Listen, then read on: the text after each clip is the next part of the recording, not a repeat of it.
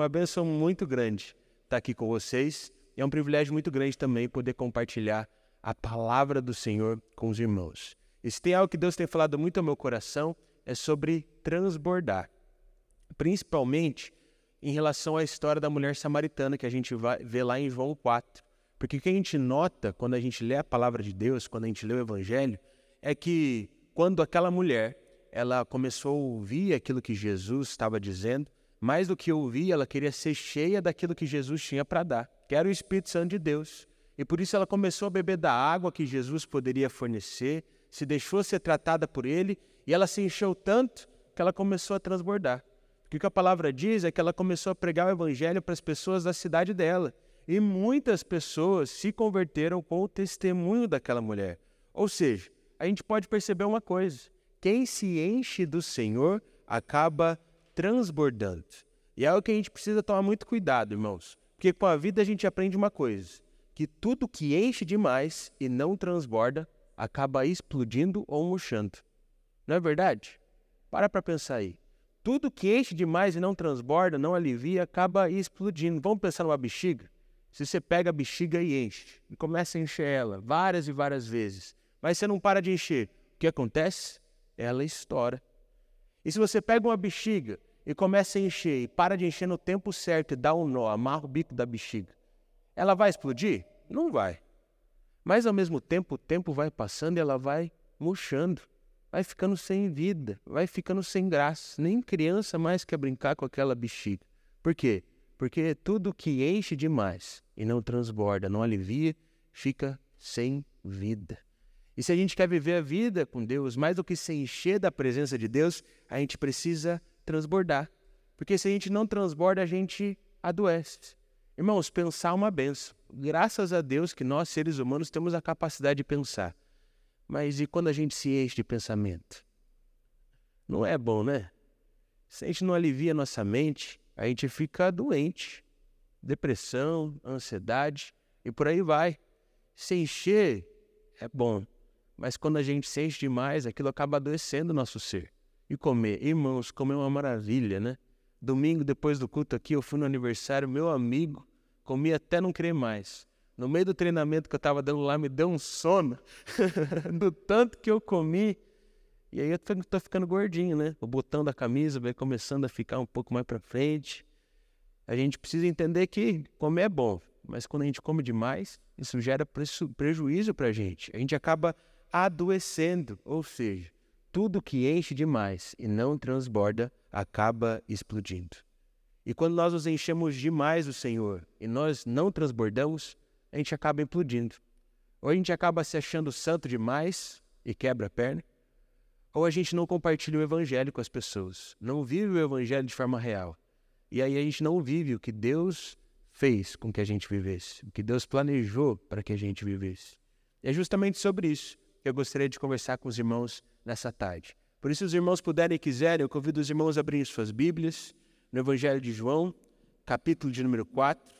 Nós vamos ler do verso número 27 ao verso de número 42. João, capítulo de número 4, verso de número 27 ao verso de número 42. Eu vou ler a palavra na tradução NVI e espero que os irmãos consigam acompanhar essa leitura junto comigo. Onde a palavra do Senhor diz assim para nós: Naquele momento, seus discípulos voltaram e ficaram surpresos ao encontrá-lo conversando com a mulher. Mas ninguém perguntou: Que queres saber ou por que estás conversando com ela?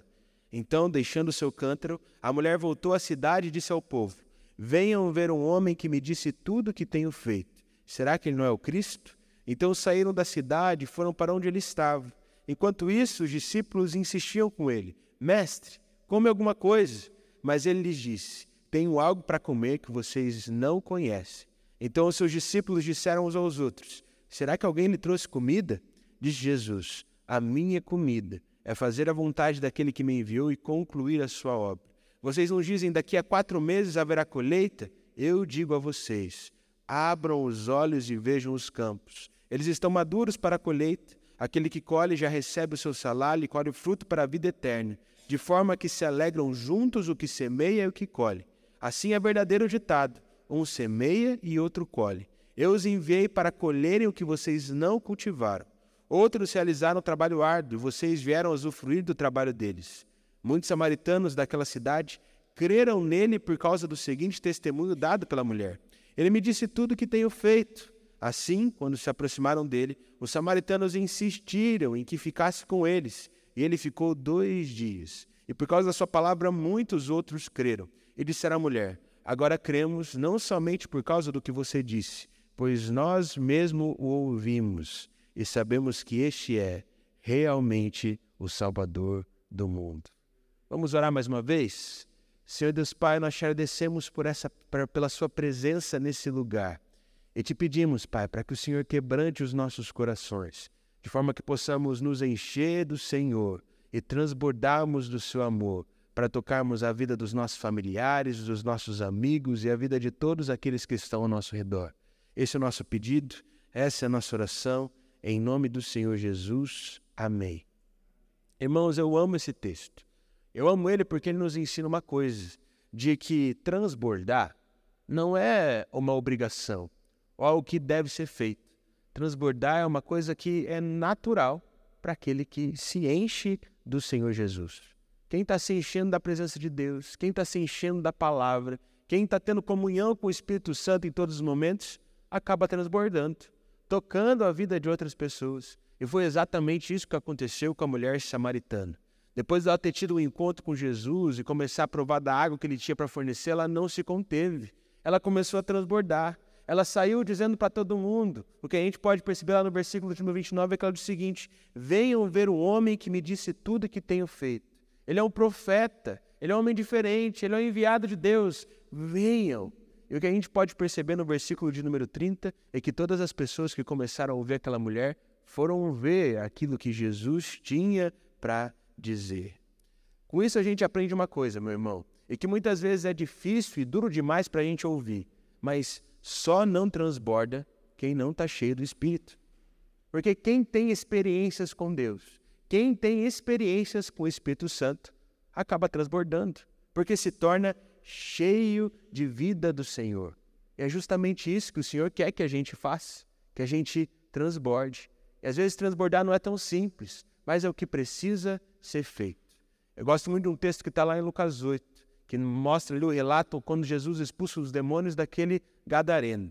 Eu acho aquilo muito interessante, porque aquele homem havia anos ele estava sendo acometido por um monte de espíritos malignos.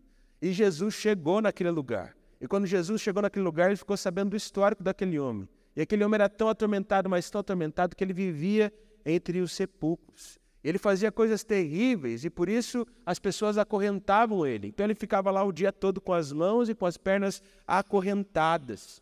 E guardas ficavam vigiando ele a noite toda. Mas ele era tão atormentado por aqueles espíritos que ele simplesmente se arrebentava daquelas correntes e saía correndo. E a palavra diz que ele ia para lugares solitários. Ninguém mais botava fé naquele homem, até que Jesus colocou os olhos nele. E quando Jesus, um homem cheio do Espírito, apareceu naquele lugar, os espíritos malignos que estavam dentro daquele homem disseram o seguinte: Não, não mexe comigo, não, porque a gente sabe que você é o filho de Deus. Por favor, tira a gente desse homem e coloca, coloca a gente lá naqueles porcos. E aí Jesus, querendo libertar a vida daquele homem, fez que ele disse que ele poderia fazer aquilo. E foi justamente isso que aconteceu. Todos aqueles espíritos malignos que estavam naquele homem foram para os porcos. E os porcos simplesmente se jogaram no precipício. Que coisa maravilhosa! Aquele homem teve a vida liberta. Mas o povo daquela cidade não pensou muito bem assim. Era porco, bisteca, torresmo.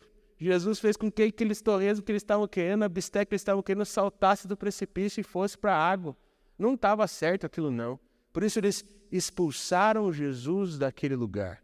E sabe o que eu acho mais bonito? É que aquele homem que tinha sido libertado, ele foi até Jesus e disse: Por favor, mestre, me leva junto.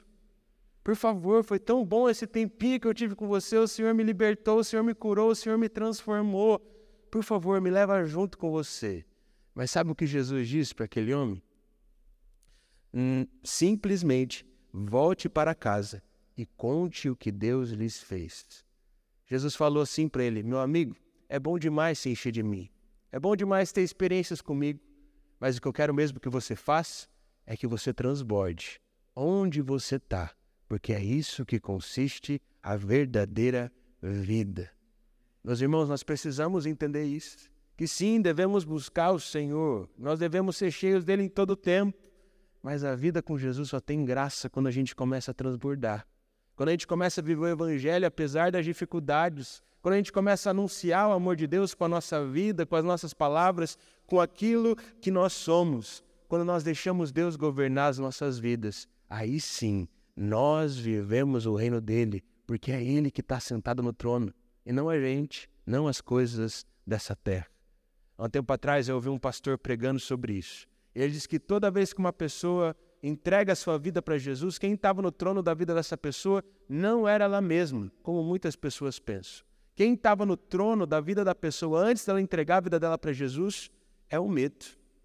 E sabe, irmãos, às vezes é verdade. Muitas vezes a gente está com medo de seguir a Jesus, achando que a gente sabe o melhor jeito de viver a vida. Mas não.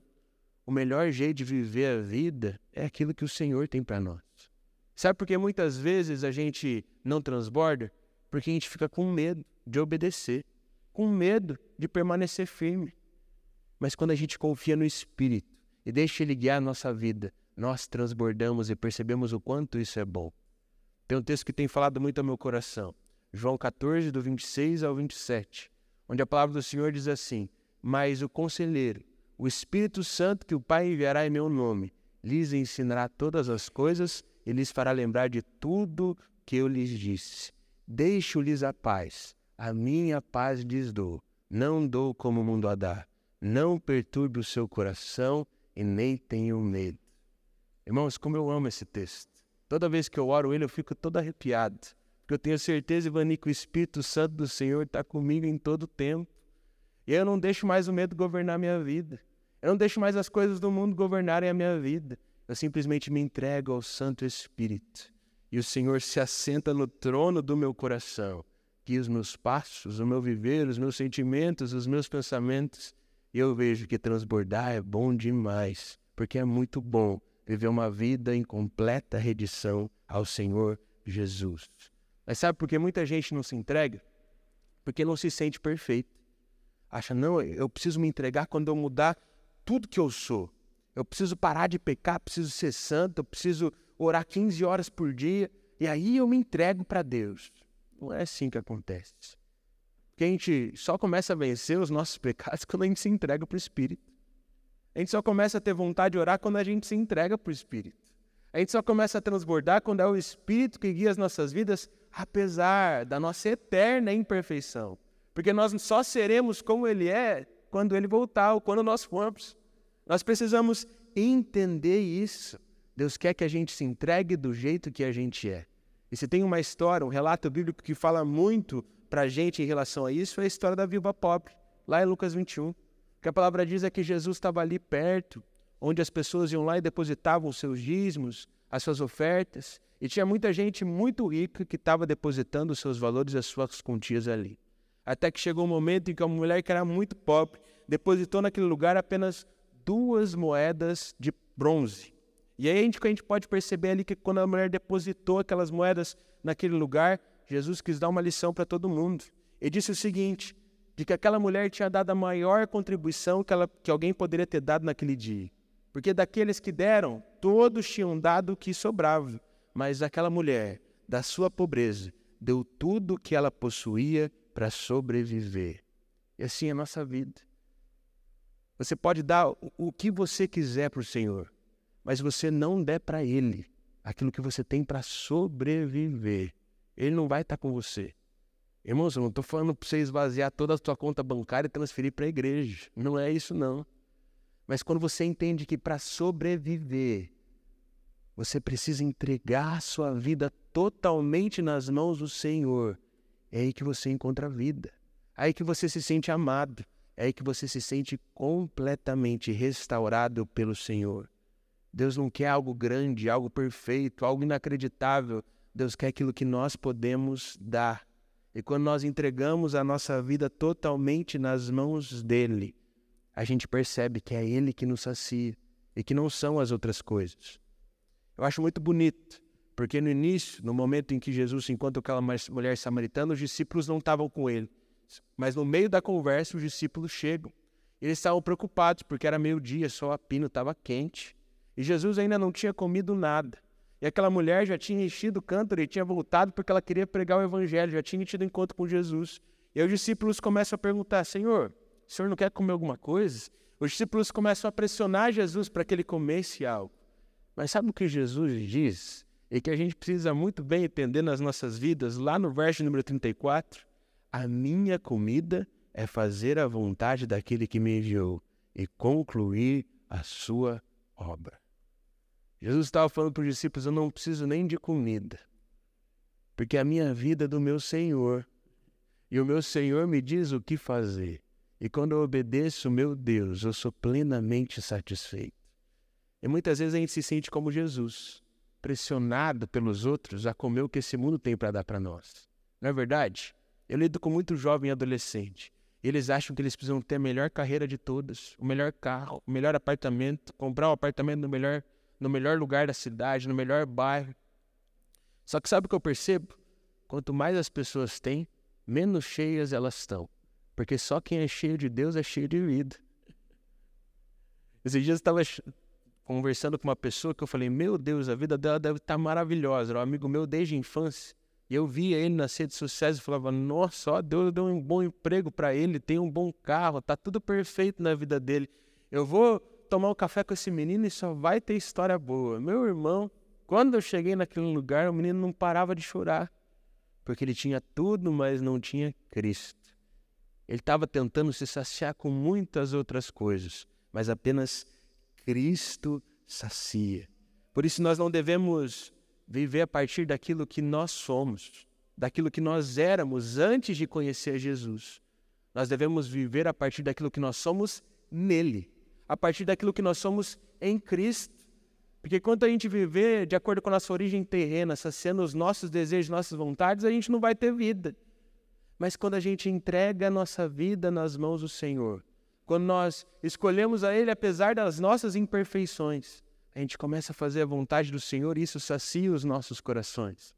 Eu gosto muito de um texto bíblico que está lá em João 15,16, onde Jesus está olhando para os discípulos e diz o seguinte: Vocês não me escolheram, mas eu os escolhi para irem e darem fruto que permaneça, para que o Pai lhes conceda o que pedirem em meu nome. Irmãos, a nossa incapacidade, na nossa imperfeição, no nosso pecado, na nossa natureza pecadora, nós nunca escolheríamos a Deus. Mas graças a Deus que Ele nos escolheu. e agora Ele habita em nosso coração. E Ele está nos chamando para transbordar para darmos frutos com a nossa vida, com aquilo que nós somos, e frutos que permaneçam, para que a gente peça a vontade dEle e que a vontade dEle seja feita em nossas vidas e que Ele nos transforme e nos use para transformar a vida de outras pessoas também. E foi isso que aconteceu com a mulher samaritana.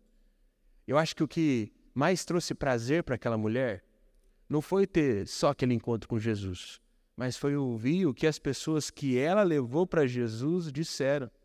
Porque no verso número 42 tem um texto muito bonito. Olha o que está escrito lá. Agora cremos, não somente por causa do que você disse, pois nós mesmos ouvimos e sabemos que esse é o Salvador do mundo. Vou ler mais uma vez para você, meu irmão, que se você não ficou arrepiado depois de eu ler isso, é porque você não está buscando o Espírito, não. Vou ler mais uma vez para vocês. Agora cremos, não somente por causa do que você disse, pois nós mesmos ouvimos e sabemos que esse realmente é o Salvador do mundo. Irmão, quem se dispõe a ouvir a palavra de Deus, quem se dispõe a ser tocado por Ele, reconhece que Jesus Cristo é o Salvador, reconhece que Ele é o caminho, a verdade e a vida. Quem começa a se ouvir, quem começa a ouvir do Senhor, quem começa a se encher dele, transborda. Algo novo acontece e algo novo passa a acontecer através dessa pessoa. Deus não veio chamar os perfeitos. Deus veio chamar aqueles que entendem, que necessitam da graça do Senhor Jesus. Eu gosto muito de uma passagem que está lá em Lucas 5 porque lá a gente percebe que Jesus ele gostava daqueles que ninguém gostava, daqueles que não eram populares, daqueles que não tinham dinheiro, daqueles que não eram bem vistos. Isso me dá um alívio, porque eu reconheço que eu sou pecador. Só não sou o pior dos pecadores porque Paulo falou que é ele, então eu vou deixar isso com Paulo. Mas, nossa, irmão, como eu sou pecador, como eu mereço, como eu, como eu preciso da graça de Deus e como eu não mereço do amor dele. Eu preciso do Senhor. E o que Jesus fez foi escolher uma pessoa que era coletora de coletora de impostos para ser os seus discípulos.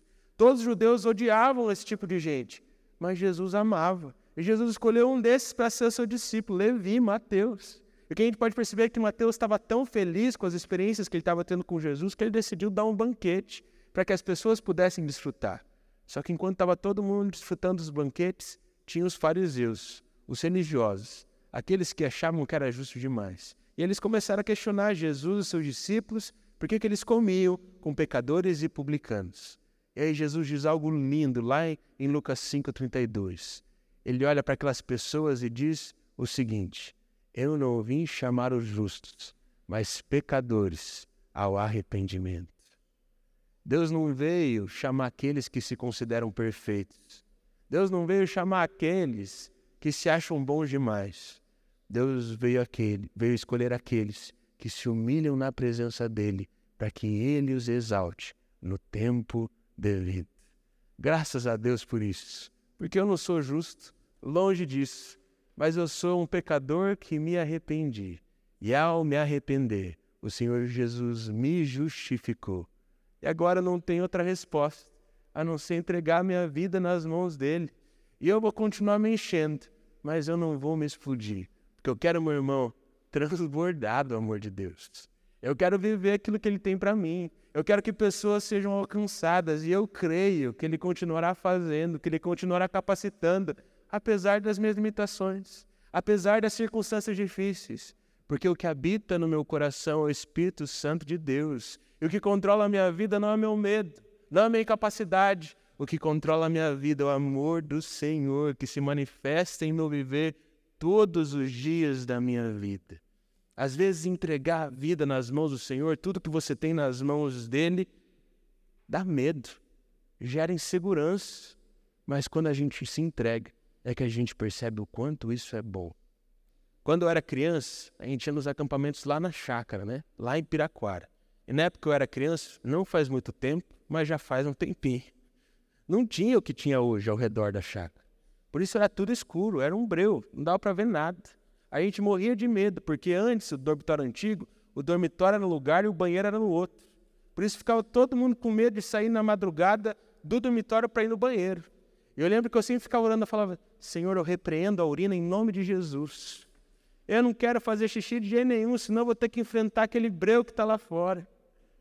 Mas eu lembro que era bem interessante, porque quando a gente saía, a gente saía com a lanterna na mão. E quando a gente abria a porta, a gente não via nada. Mas conforme a gente ia dando passos com a lanterna, ia ficando cada vez menos assustador. Porque a gente percebia que não tinha o que temer. Porque ele estava ali sendo iluminado a cada passo que a gente dava. E assim é com Jesus. Quando nós vamos dando os passos, sendo guiados pelo Espírito Santo de Deus, ele vai iluminando as nossas vidas. E o que era escuridão se transforma em luz. E nós sabemos que nós podemos confiar nele em todo tempo. Por isso, hoje, o meu convite para você é para que você possa se encher. Mas mais do que se encher, o meu convite é para que você possa transbordar. Para que você possa querer anunciar o amor de Jesus.